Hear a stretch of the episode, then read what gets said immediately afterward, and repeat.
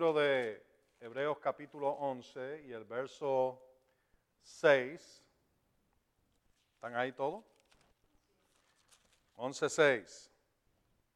Dice, y sin fe es imposible agradar a Dios, porque es necesario que el que se acerca a Dios crea que Él es y que es el que recompensa a los que le buscan. Y yo le dije la semana pasada que la Biblia ampliada, esa última parte ahí, dice de esta manera, que Él recompensa a los que fervorosamente y diligentemente lo buscan. Y la definición de fervorosamente quiere decir con empeño, fervientemente. Quiere decir que le damos seria atención y tiempo y le damos lugar en nuestros pensamientos, palabras y acciones. Pero recompensa, debe de subrayar esa palabra ahí en tu Biblia, es la manera que Dios responde cuando lo buscamos. Dios recompensa al que lo busca. Así que buscar a Dios es una parte integral de la fe. No puedes separarlo. Es imposible agradar a Dios sin fe que le busca. y sin fe que entiende que Dios recompensa a los que le buscan. Esas dos cosas son esenciales. Amén. Y esta palabra recompensa en el griego es la palabra mist hapodotis. y quiere decir uno que paga salario. Ahora escucha esto. Da recompensa y el diccionario dice que recompensar es retribuir o remunerar un servicio, premiar un beneficio. Y no sé si tú has, oído esta, esta declaración antes, pero hace años atrás yo oí a un ministro decirlo y es esto, paga servir a Dios. Paga. No te quita, te recompensa servir a Dios. Amén. En otras palabras, vas a ganar, no vas a perder. Y Dios premia, digan todos, Dios premia a los que le buscan. Amén. Ahora, el libro de Hebreos capítulo 10, verso 35. No desechen pues su confianza. Y la confianza está incluida dentro de, el significado, este 1035, de la fe. Así que no deseche pues tu confianza, la cual tiene una gran recompensa. Es como él, él ya estaba comenzando este tema desde el capítulo anterior. Porque les es necesaria la perseverancia, la continuidad, que no te das por vencido, que sigues ahí para que habiendo hecho la voluntad de Dios obtengan lo prometido. Así que está hablando de las promesas de Dios y perseverar en esas promesas, no soltar tu confianza. Tiene recompensa. Y sería bueno, después tú lo puedes hacer, que cojas el capítulo 11 y empieces a leer ahí algunas de las cosas que sucedieron por causa de la fe de diferentes personas. Por ejemplo, Enoch, por la fe, fue trasladado. Habla de, cómo Abraham, por la fe, hizo esto y tuvo victoria. Y, y habla de un sinnúmero de ellos. Muchos de ellos en el texto bíblico que por la fe hicieron ciertas cosas y tuvieron, óyeme, recompensa. Dios actuó a beneficio de ellos. Una y otra vez lo ve. Ahí en el capítulo 11. Esa es una buena, una buena asignación para ustedes. Amén. Ahora, Génesis capítulo 15, verso 1. Vuelvan ahí a Génesis 15, 1. Aquí es donde en parte, ¿verdad? Quisiéramos eh, pasar un tiempo aquí estudiando esto un poco. Oh, gloria a Dios. Y, y muchas veces leemos estas cosas en castellano, en español, en inglés, y solamente tenemos un poquito de definición y de claridad de lo que está diciendo del texto hebreo.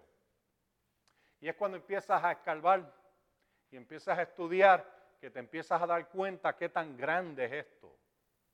Cuando Dios se le aparece en una visión a Abraham, antes de que fuera Abraham, ¿verdad? Dios le cambió el nombre más tarde. Aquí dice en el verso 1, después de estas cosas, 15.1, Génesis 15.1, vino la palabra del Señor a Abraham en visión, diciendo, no temas, Abraham, yo soy tu escudo, y algunas traducciones dicen, yo soy tu protector. ¿Y qué más dice ahí? Y tu galardón será muy grande. Esta es la, eh, revisión de Valera actualizada del 2015. Y vemos eso y decimos, amén, gloria a Dios, pero hay mucho más. Eh, la Biblia, y estas son en español, bueno, una de ellas en español, la Jubilee Bible en español, es la Jubilee Bible Spanish 2000, del año 2000, traduce esto de tu galardón o tu recompensa. ¿Ve? Esta palabra es bien importante porque la vimos en el Nuevo Testamento en griego y ahora la estamos viendo en el, en el Antiguo Testamento en hebreo, del hebreo. Pero las dos palabras quieren decir lo mismo. ¿Me oyen? Ok, déjame decirte, por ejemplo, esta palabra quiere decir, ahí galardonador o galardón, perdón, o recompensa. Oye lo que quiere decir. Compensación, paga, salario, pago del contrato. Así que Dios le está diciendo a él, y, la, la, Biblia Jubilee de nuevo, la JBS, es como lo, lo abrevian, dice, tu recompensa, en vez de será muy grande, será sobremanera grande. ¿Oyes esa palabra? Sobremanera grande. La Biblia ampliada dice en inglés, lo estoy traduciendo al español, yo seré tu abundante compensación y tu recompensa será excesivamente grande. Wow, excesivamente grande. Ahora, ¿se acuerdan que yo le dije de que, de que esto tiene aplicación para ti y para mí, porque nosotros somos aquellos que son de la fe, dice el libro de Gálatas capítulo 3, son hijos de Abraham. Y nosotros todos somos de fe, que estamos en Cristo. Y Gálatas 3:29 vimos que aquellos que son de Cristo ciertamente son descendencia o linaje de Abraham y herederos según la promesa. Esto nos pertenece tanto a nosotros como le pertenecía a Abraham. Esto es parte de nuestra herencia en Cristo por medio y por causa de lo que Él hizo por nosotros. Y esta promesa nos pertenece. ¿Se han dado cuenta, verdad? Yo lo dije la semana pasada, de que la tradición, todo lo bueno, todo lo glorioso que vemos en el texto bíblico, aún en el Antiguo Testamento, quieren o relegarlo para el futuro, o te dicen, no, eso era solamente para los judíos. ¿Ah? En vez de entender de que, ¿verdad? Cristo pagó el precio y, y ahora nosotros somos herederos de esta bendición. Es más, la, escritura dice, la bendición de Abraham nos pertenece. ¿Ah? Amén. ¿Ok?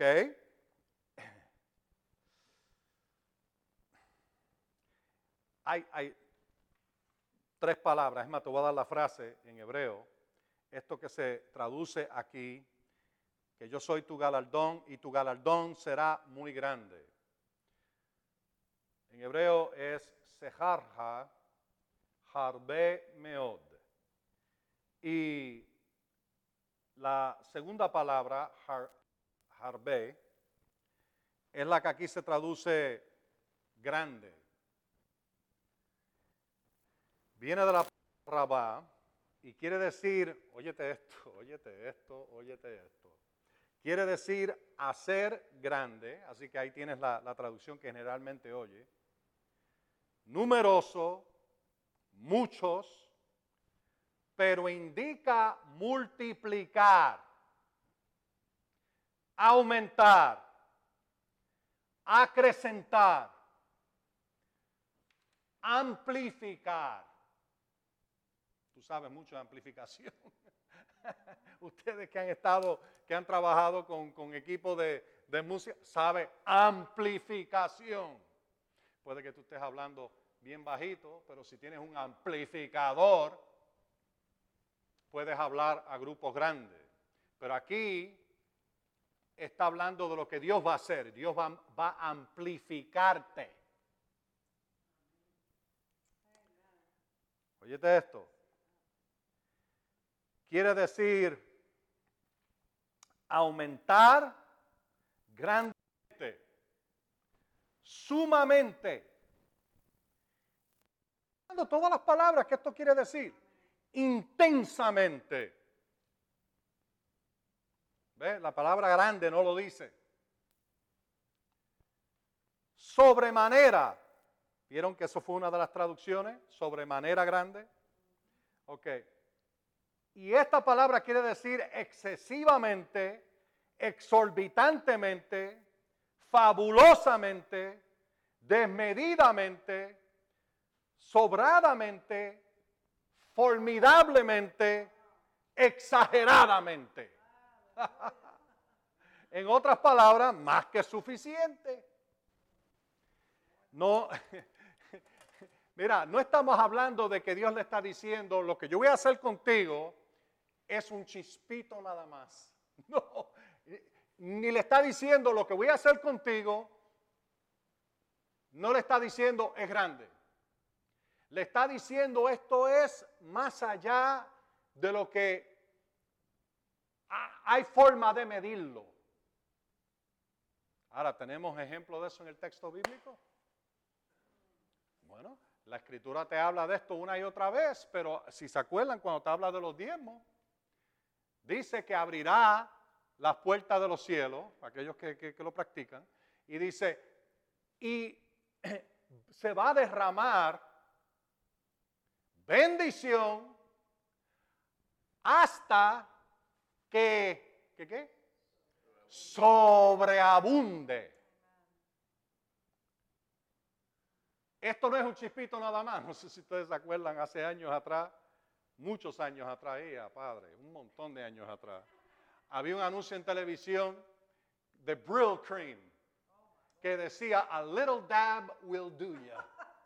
Y eso era, tú sabes, una crema que los hombres untaban en el pelo, pero eso era como pegamento. Eso tú te ponías y era como en Puerto Rico usaban lo que se llama brillantina. ¿Te acuerdas la brillantina? ¿Ah? la brillantina alca. Y otra de la brillantina, había otra que era de Yardley. ¿Ah? y, y tú veías los hombres y los muchachos que se ponían esa brillantina en el pelo y le, se echaban el pelo para atrás y no había quien lo moviera de ahí. Huracán se podían parar en el huracán y el pelo se quedaba. Cuando yo fui a Puerto Rico hace unos años atrás a ministrar, estaba ministrando bajo una carpa y hacía un calor y era por la noche y tenían, eso no era un abanico, eso era, era un huracán. lo que tenían puesto allí, tú tenías que aguantar las páginas y la Biblia y todo, porque si te iba todo volando. Pues la primera vez que, la primera noche que ministré, tenía el pelo suelto y eso fue un revolú, el pelo así, mientras estaba predicando. Yo dije, te voy a arreglar. Fui y por la noche, la segunda noche, vine con el pelo con brillantina. ¡Fua! ¿Ah? Y salí allá afuera y me paré ahí y el viento dándome y no se movía ni un pelito. ¿Usted sabe lo que estoy hablando? ¿Ah? Ni un pelito se movía. Ay, Señor. Bueno, y eso era con un chispito. Pero aquí Dios está, este, eh, eh, Dios no piensa así. A little dab will do you. Un chispito te va, a hacer suficiente. No. Dios es un Dios de más que suficiente, excesivo. Ve, óyeme, nosotros no pensamos de esa manera. Nosotros pensamos muchas veces todo lo excesivo es malo.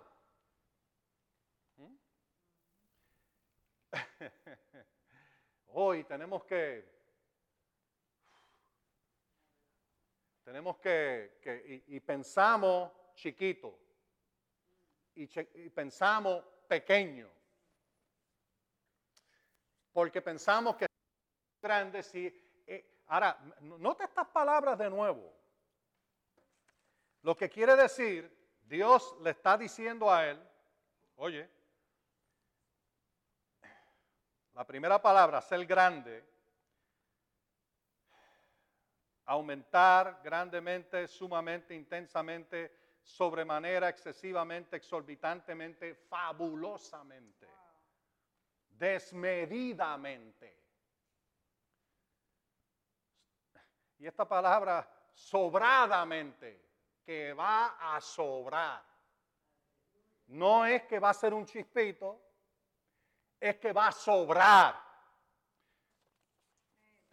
¿Nunca te has puesto a pensar cuando Jesús multiplicó los panes y los peces? ¿Ah? ¿Tú no crees que Dios sabía exactamente cuánta gente había allí? Habían cinco mil hombres la primera vez, sin contar los niños y las mujeres.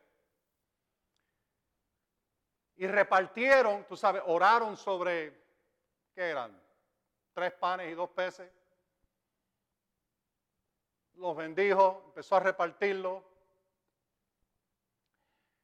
Y todos comieron y se saciaron. Y entonces recogieron doce canastas. Y esto no eran, esto no eran buckets de Kentucky. Esto eran canastas de sobra. ¿Por qué? Bueno, eran doce apóstoles que estaban repartiendo a toda esta gente y doce canastas sobraron. Porque Dios no es el Dios de un poquito nada más. Vamos a, vamos a alimentarlos hasta que se llenen y se acabó, ahí se termina. Él le dio más que suficiente para alimentar a todos y que le sobraran 12 canastas. ¿Nunca has pensado cuando, cuando Jesús le pide a Pedro el barco prestado para él predicar, la primera confrontación con Pedro? Estaban pescando toda la noche, no cogieron nada. ¿Ah? Jesús llega allí y hay una multitud y entonces le dice, por favor, deja de montarme en el barco y salir un poquito para poder ministrarle a toda esta gente. Y él lo hace. Y entonces él termina y él le dice a Pedro, ok, ahora vamos a salir un poquito en el barco afuera y tira la red en el mar para que cojas peces. Y él le dijo, Señor, nosotros estuvimos toda la noche pescando y no cogimos nada. Pero, por tu palabra, lo voy a hacer. Y salió y ustedes saben la historia. Cogieron tantos peces que no cabían y tuvieron que llamar a Juan y a, su asociado con su barco. Llenaron los dos barcos de peces hasta el punto en que casi se empezaron a hundir los barcos. ¿Ah? ¿Por qué el Señor no proveerle cinco pececitos para que pudieran comer? Y esa es la primera vez. La segunda vez fue en Juan capítulo 21, después de la resurrección de Jesús. Él resucitó de los muertos y entonces se estaba apareciendo diferentes, en diferentes lugares a diferentes personas. Y aquí llega a la orilla del mar y los ve a ella allá afuera que no han cogido nada. Y le dicen, le dice, tiren la red al otro lado para que cojan una pesca. Pues, y ellos lo hicieron, tiraron la red. Y la red se llenó de, no, de peces, peces grandes, dice la escritura. Y cuando salieron, se maravillaron porque la red no se rompió tantos peces y contaron peces grandes 153. Y Jesús ya estaba allí, ya había hecho un fuego y tenía pez y pan, peces y panes, allí preparándose. Y le dijo, traigan más de esos peces. Y tuvieron una fiesta allí. ¿Ah? ¿Por qué no suplirle diez pececitos más? Estos peces enormes y grandes.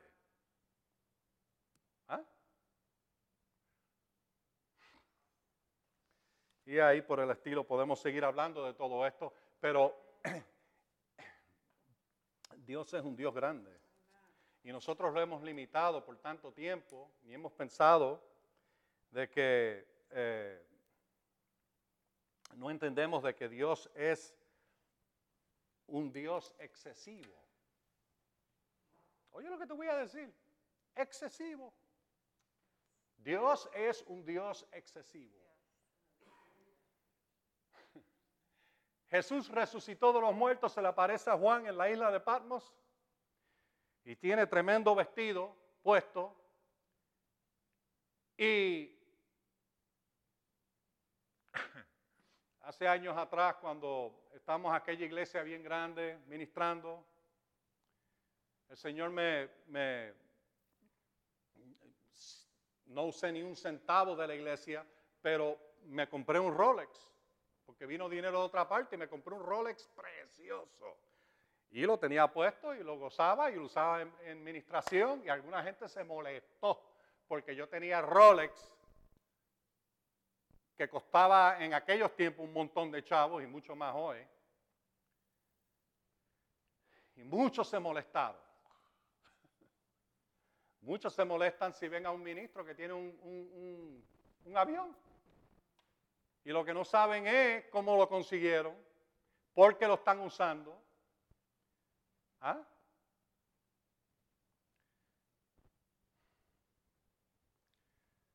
Bueno, Jesús se aparece allí en la isla de Patmos y la escritura dice, Apocalipsis 1.13, dice de que él se apareció con un cinturón de oro.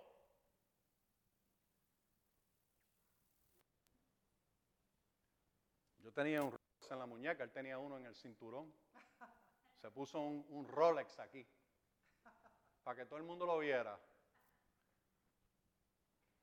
Ahora, piensa sobre esto porque hay un error bien grande en la iglesia acerca de estas cosas.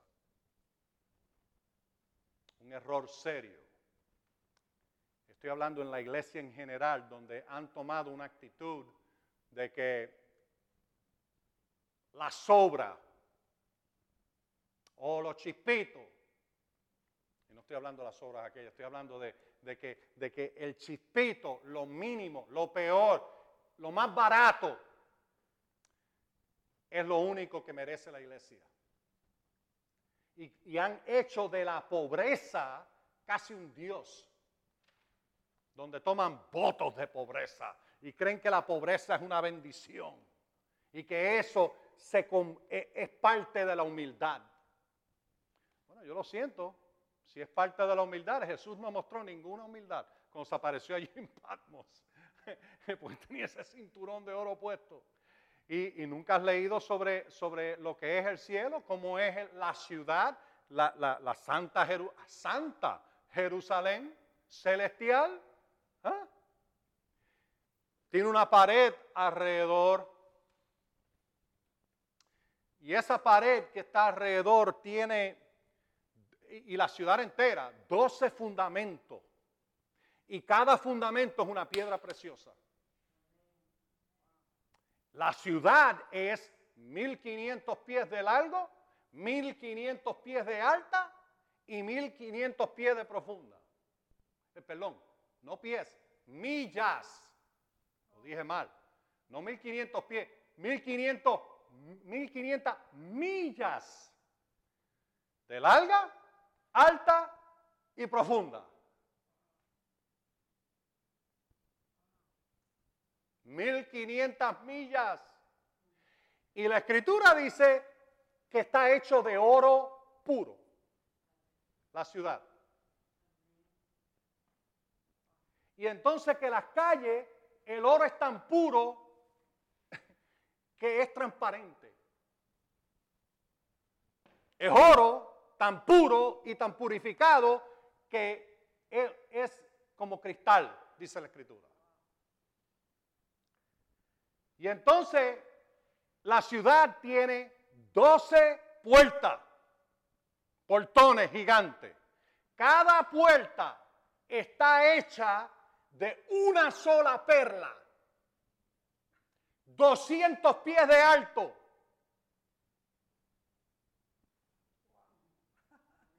¿Te imaginas la otra?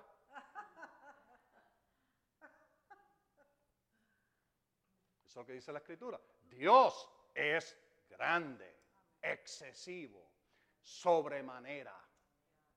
Ese es el Dios que servimos. Y eso es lo que Dios le estaba expresando aquí a Abraham. Y ahora solamente te di la primera palabra. Rabá. ¿Ah? Pero hay otra más. La segunda palabra que pues, usa dos palabras que hablan de grandeza la primera fue Rabá, la segunda es Meod. Y en hebreo, esta palabra, déjame ver dónde está aquí, yo lo tengo aquí en alguna parte. Quiere decir, Meod quiere decir mucho en exceso, poder, fuerza, abundancia, óyete esto, mostrando magnitud y grado en abundancia y exceso. Déjame darte otro ejemplo. Tú sabes que cuando Dios le dijo a Moisés que él quería que hicieran un tabernáculo portátil para ellos transportarlo, ¿dónde? En el desierto. ¿Nunca has leído lo que Dios le dice que ellos hagan? Más de 25, por lo menos 25 veces en tres capítulos, Éxodo 25, 26, 27, 28, creo que es, no, 26, 27 y 28 en Éxodo. Como 25 veces Dios le dice, hagan esto de madera y entonces cúbranlo de oro puro. 25 veces menciona diferentes cosas que iban a ser de oro.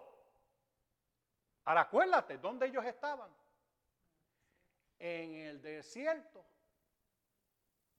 Caminando por el desierto, cargando todo este oro. Y entonces lo montaban de nuevo.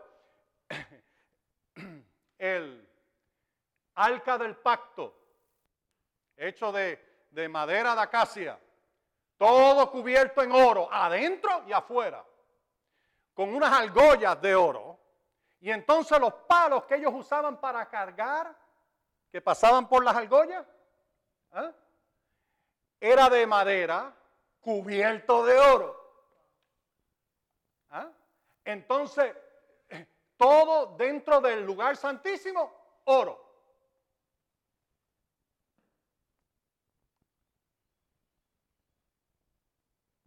Y la gente se ofende. Muchas veces con un poquito de oro. ¿Qué, van a hacer cuando lleguen al cielo? Toda esta gente que dice, oh, eso es usar oro, eso es del diablo, y esto y lo otro. ¿Qué van a hacer cuando lleguen al cielo? ¿Ah? Van a decir, uh, yo no, yo no piso esa calle. Ay, yo no voy a vivir ahí. En esa ciudad, se oro. Ay, qué ostentoso.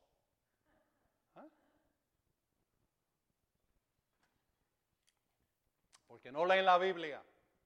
Si lees la Biblia, empiezas a ver de que la idea de darle valor al oro empezó con Dios en el huerto del Edén.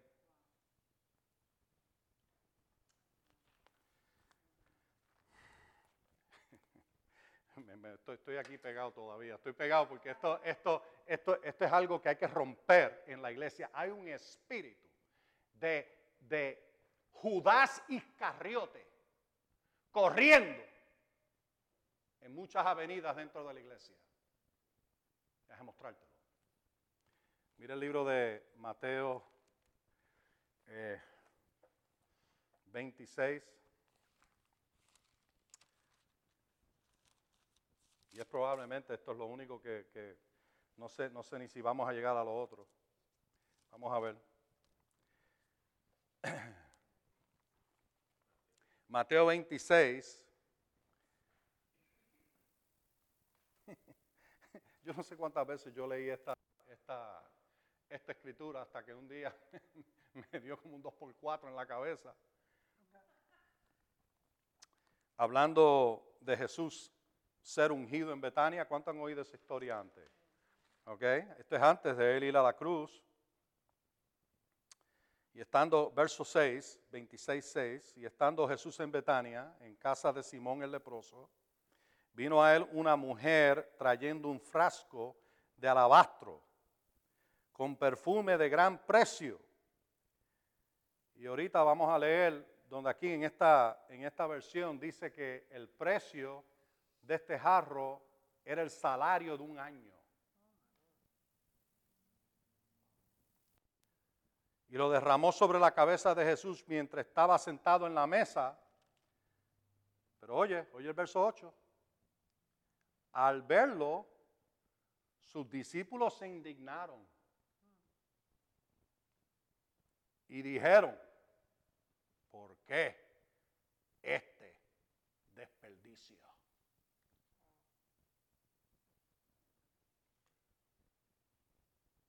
Y, y ahora oye lo que ellos dicen. Porque esto podría haberse vendido a, un gran precio y haberse dado a los pobres. ¿Cuántas veces tú no has oído eso por ahí? Mira para allá, ese edificio tan, tan costoso que hicieron para la iglesia, en vez de usar todo ese dinero para dárselo a los pobres. y vas a ver, espíritu de Judas Iscariote. Y Jesús le dice a ellos, lo reprende. No le dice, ah, es verdad, es verdad, no debieron de haber, e, esta mujer no debió de haber gastado esto, no debió haber tirado esto encima de mí, no, esto se pudo haber vendido y dar todo a los pobres. Mira lo que Jesús dice. Como Jesús se dio cuenta, les dijo, ¿Por qué molestas a esta mujer? Pues ha hecho una buena obra conmigo. ¿Tú me quieres decir a mí que Jesús no lo consideró desperdicio? Usar lo mejor que esta mujer tenía y derramarlo encima del maestro. ¿Ni era desperdicio? Y era una buena obra. ¿Lo ven?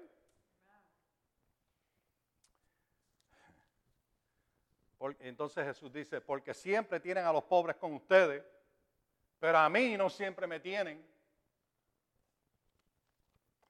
Mira el otro ejemplo de esto, o mejor dicho, la otra, eh, eh, y, aquí es donde, donde ves lo que te estaba diciendo, y por qué yo digo que esto es el espíritu de Judas Iscariote. Juan capítulo 12, mírate esto en Juan capítulo 12. Juan capítulo 12 y el verso 4 para no leerlo completo, después que la mujer, ¿verdad?, rompe este medio litro de este perfume de nardo, dice aquí puro, de mucho valor. Verso 4 dice, pero uno de sus discípulos, Judas Iscariote, el que estaba por entregarle, dijo, ¿por qué no fue vendido este perfume y aquí en esta traducción dice, por casi un año de salario. Y dado a los pobres. Pero, pero dijo esto no porque le importaban los pobres, sino porque era ladrón. Y teniendo la bolsa a su cargo, sustraía de lo que se echaba en ella, en otras palabras, mira, vamos a vender, ¿por qué no vender esto para yo recibir los chavos? y, poder sacar algo de ahí. ¿Ah? Por eso yo digo que esta clase de actitud, oh, esto es un desperdicio, se debió haber vendido, dado a los pobres. Oh, cómo ese, e, e, esa persona tiene, tiene ese carro bueno caminando por ahí en ese carro bueno, en vez de vender ese carro y dar el dinero a los pobres. Mira, nosotros no somos responsables por todos los pobres de la tierra. Los primeros que son pobres, que somos responsables, son aquellos que son parte de nuestro, nuestra congregación y aquellos a quien Dios nos envía Hay personas que piensan, oh, se supone que nosotros prediquemos el Evangelio por todo el mundo. Tú no vas a predicar el Evangelio por todo el mundo. En el libro de Hechos, capítulo 16, vemos que cuando Pablo, y lo, hemos leído antes, intentó de ir a ministrar en cierto lugar, el Señor le dijo, no, se lo prohibió. Porque tú y yo no somos responsables de ministrar la palabra a todo el mundo. Ese, es el llamado de la iglesia en general, pero no es el llamado individual. ¿Ven la diferencia? El llamado en general es ayudar al pobre, pero en particular es a quien el Señor te dirige y te lleva y tú puedes ministrarle. ¿Ah? muchas personas han metido en tanto problema. Piensan, oh, ahí están todas esas personas en tal sitio que no tienen hogar. Mi responsabilidad como cristiano ir allí y ministrar. Si el Señor te ha enviado, lo es. Pero si no te ha enviado, tú no sabes ni qué hacer para ministrarle a esa gente. No tienes ni la unción, no tienes la presencia de Dios, no tienes la dirección, tú no sabes ni qué hacer. Lo único que vas a hacer es perder tu tiempo y algunas veces hasta meterte en problemas. Porque estás haciendo algo que en realidad tú quieres hacer, pero no es algo que Dios te envió a hacer. ¿Ah? Bien importante. Ahora, tú y yo estamos andando por ahí y, nos encontramos con alguien, no quiere decir de que inmediatamente tú le caes encima con el Evangelio. Tú asegúrate que debes de hablarle. ¿Tú sabías que todos los peces no se cogen con la misma carnada? Somos pescadores de hombres, pero no todos los peces se cogen la misma carnada, ni tú usas ni tan siquiera la misma clase de, instrumento para coger los peces. Algunos con red es mejor, otros con caña, algunos con este anzuelo, otros con este otro tipo de, lure, ¿cómo se dice un lure? Tú sabes, eh, una de las de las cosas que atraen los peces que pones al final de la línea. ¿Ah? No saben cómo decir lure. Ah. no saben lure en español, yo tampoco. Pero no todos los peces, acuérdate de eso, se cogen con la misma carnada. ¿Mm? No a todo el mundo le vas a hablar de la misma manera. Hay aquellos que una palabra dulce y buena le funciona. ¿Ah? Pero yo me estoy acordando ahora de una hermana en Cristo que tenía un hombre en el trabajo, había un hombre en el trabajo de ella, que le decía a todo el mundo, ¡ah! Yo no creo en eso de Dios, yo me muero y me voy para el infierno porque allí van a estar todas mis, mis amistades. Le decía. Y entonces pues un día se le acercó a ella, esta es una mujer de Dios. Se acercó y y, le dijo, ah, yo no creo en nada de eso de Dios porque de todas maneras eso va a ser bien aburrido allá arriba y, además de eso, eh, yo prefiero ir para el infierno, todas mis amistades van a estar allí. Y entonces le dijo esto, pero de todas maneras, ora por mí. Y ella lo mira y le dice, ¿qué? Ora por mí. Y ella le dice, ¿para qué? ¿Para qué, ¿Para qué yo voy a orar por ti? ¿Tú quieres irte para el infierno? A de sen. Au revoir. Ve para el infierno. Muérete ya. Adiós. Ah, pero yo creía que tú eras cristiana. Yo soy cristiana. La forma que ella le ministró fue un anzuelo en la boca de él. Ese hombre no pudo soltar. ¿Cómo que no vas a orar por mí? Porque él estaba acostumbrado a que todo el mundo orara por él. La abuela oraba por él, la mamá oraba por él, la tía, la, esposa, todo el mundo oraba por él. Y él le, le, decía a todo el mundo que orara, pero decía, ah, yo no creo en nada de eso, yo voy para el infierno, allí están todos mis amigos. Y cuando llegó a ella, ella oyó al Espíritu Santo y le dijo lo que fue un anzuelo para él. ¿Tú quieres irte para el infierno? Vete. Vete, vete allá con todas tus... Vete para el infierno. ¿No vas a orar por mí? No, no voy a orar por ti. ¿Tú quieres irte? Obviamente eres tan estúpido que no lo sabes. ¿Cómo es el infierno? la, habló fuerte. Así que vete. Dio la espalda y se fue. Al otro día volví y le preguntó lo mismo y ella le dijo lo mismo. Pasaron como tres días, le dijo lo mismo. ¿Y tú sabes qué? Con ese, con, ese anzuelo, ella lo pescó. Y el hombre más tarde vino a Cristo y cambió su vida entera. Porque diferente carnada, diferente pescado. No toda la carnada funciona igual para todos los pescados. Todos los peces no responden a la misma carnada. Por eso es que Jesús dijo, ven, yo voy a hacerlos a ustedes pescadores de hombres.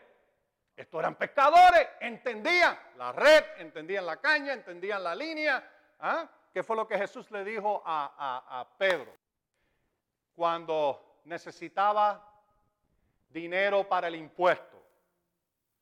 Vete al mar. Tira la línea. No la red, la línea. Y el primer pez que saque, ábrele la boca porque hay una moneda ahí para pagar los impuestos para ti y para mí. ¿Ah? Diferentes peces, diferente anzuelo, diferente forma, diferente carnada. Así que es posible, mami, tú vayas a Walmart y le ministras a una persona de una manera pero viene otra persona y que ministrarle de otra manera. Diferentes carnadas para diferentes peces. Amén. Lo digo de mami porque mami le gusta ir a Walmart nada más para ministrar. Ella dice que compra, pero está dos horas ministrando. Amén. ¿Pueden decir amén a eso? ok. Amén. Amén. Ay, Padre. Me gustó eso, diferentes carnadas para diferentes peces. Amén. Nunca había dicho eso antes así. Pero, pero es, una realidad. Amén. Nosotros vimos varias traducciones la semana pasada. Vamos a acordarnos de esto. La segunda crónica 26.5, que, que dice en todo que Usías hizo, buscó, consultó, preguntó a Dios y Dios lo prosperó. ¿Se acuerdan de eso? ¿No se acuerdan? Ok, yo le dije a ustedes, eh, le di varias traducciones, no las voy a dar todas, pero acordarles nada más esta parte, que él persistió en buscar a Dios y en estos días en que buscó a Jehová, él lo prosperó. Persistió. Esta versión mía dice, se propuso a buscar a Dios. Eh, mientras buscó a Dios, dice otra versión, Dios lo prosperó. Se empeñó a buscar al Señor. Y mientras el rey, esta es la nueva traducción viviente, mientras el rey buscó la dirección del Señor, Dios le dio éxito. ¿Ah? Mientras siguió al Señor, dice otra, Dios hizo que le fuera bien. Mientras recurrió al Señor, Dios le dio prosperidad. ¿Ah? Y entonces la traducción en lenguaje actual, Usías obedeció a Dios y por eso Dios lo hizo prosperar. Todas estas cosas están relacionadas. En inglés hay tres diferentes traducciones. Una que dice que consultó a Dios, otra que dice fue fiel a Dios y una más que dice, él sirvió al Señor. Y entonces la última que te di es la versión The Voice. Y hay una razón por que estoy repitiendo esto. Usías siguió al Dios verdadero y el Dios verdadero bendijo el rey en batallas, en edificar y en riquezas mientras fue obediente. Y nosotros vimos de que Usías, y la razón por que lo traduce así es porque entonces te da el listado de todo en que Dios lo ayudó. lo ayudó en la guerra. ¿Cuántos saben que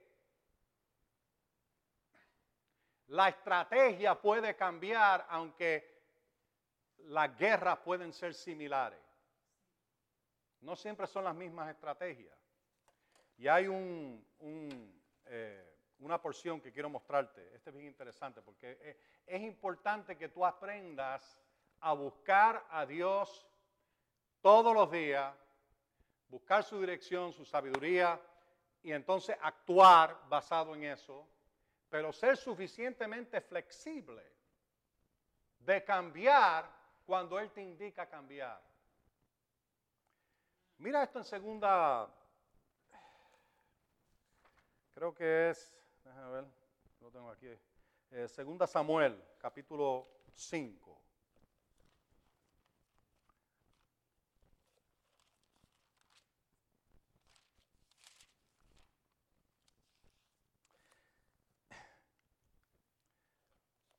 Aquí te habla de David.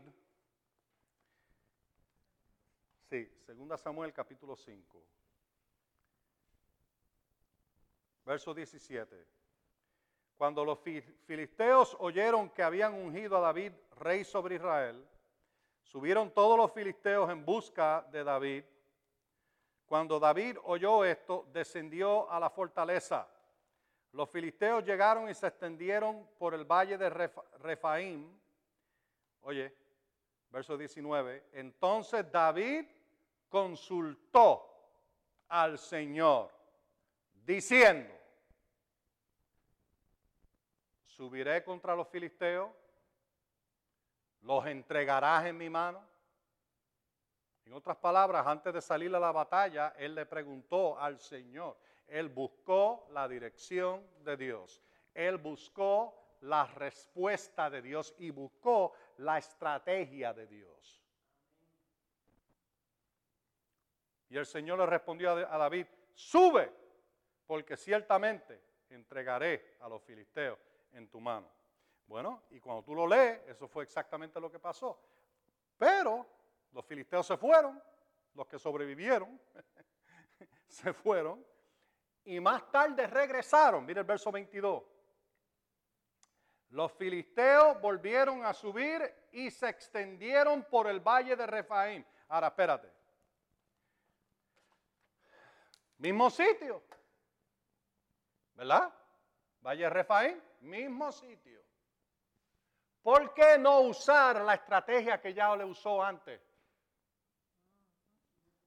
¿Por qué no depender de lo que ya había recibido del Señor e implementar eso?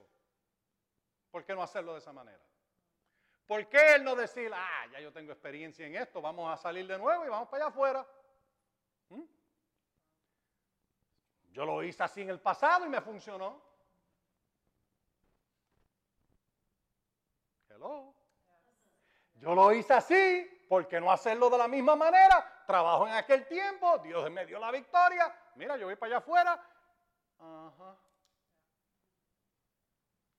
Él sabía más que eso. Y aquí es donde tú y yo tenemos que entender esta verdad. Mira, mira, mira, mira. ¿Qué hizo David? Verso 23. David consultó al Señor y él respondió, no suba. Sino rodéalo por detrás. Y alcánzalo frente a los árboles del bálsamo, de bálsamo, y sucederá que cuando escuches el sonido de una marcha en las copas de los árboles, entonces actuarás con decisión, porque entonces el Señor saldrá delante de ti para derrotar al ejército de los filisteos. Y David lo hizo conforme el Señor le había mandado y derrotó a los filisteos. ¿Qué hubiera pasado si él hubiera salido de la forma que salió antes? Hubiera fracasado, lo hubieran probablemente hasta matado. No, él consultó con Dios de nuevo. Y Dios le dio una estrategia nueva. Quiere decir de que hay que mantener cierta flexibilidad con Dios estar dispuesto a ajustes. ¿Mm? Cuando Él te dice que hagas las cosas un poco distinto y tú no le dices para atrás, ah, pero yo hice eso de esa manera hace 20 años atrás, ya yo sé exactamente cómo hacerlo, nadie me puede decir nada ahora porque ya, ya yo tengo la experiencia. Él no dependió de su experiencia, él dependía de Dios. Y Dios le dijo, no, no, no, no, no suba de la forma que subiste antes. Dios ya sabía, ellos estaban preparados para eso. Vete por detrás y rodéalo. Y cuando oigas el sonido, entonces actúa con decisión porque yo te he dado la victoria. ¿Ah? Tenemos que aprender esto, hermano. Que aprender esto. Tú y yo tenemos que aprender esto. No podemos depender de nuestra experiencia. Así que fracasan mucho. Ah, yo hice, yo he hecho eso, esto de, de esa manera por 30 años, 40 años, 50 años. Ya yo sé qué hacer. No, tú no sabes qué hacer. Tú piensas que sabes qué hacer, pero no sabes qué hacer lo que estás haciendo es experiencia, no lo que Dios te está diciendo hoy y quiere mostrarte hoy un mejor camino, una mejor forma, una mejor manera. Ahora, yo no sé si esto te ayuda a ti, pero a mí me ayudó un montón. Cuando el Señor me mostró esto de, la escritura, empecé a entender que necesitaba flexibilidad con Dios.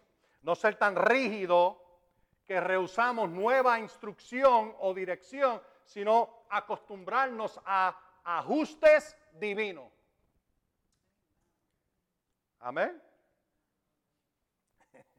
A veces cambios en dirección, No siempre se hace lo mismo de la misma manera, aun si tuviste éxito haciéndolo de esa manera antes. Yo no he podido hacer nada de como lo hacía antes. He tenido que ajustar en todo.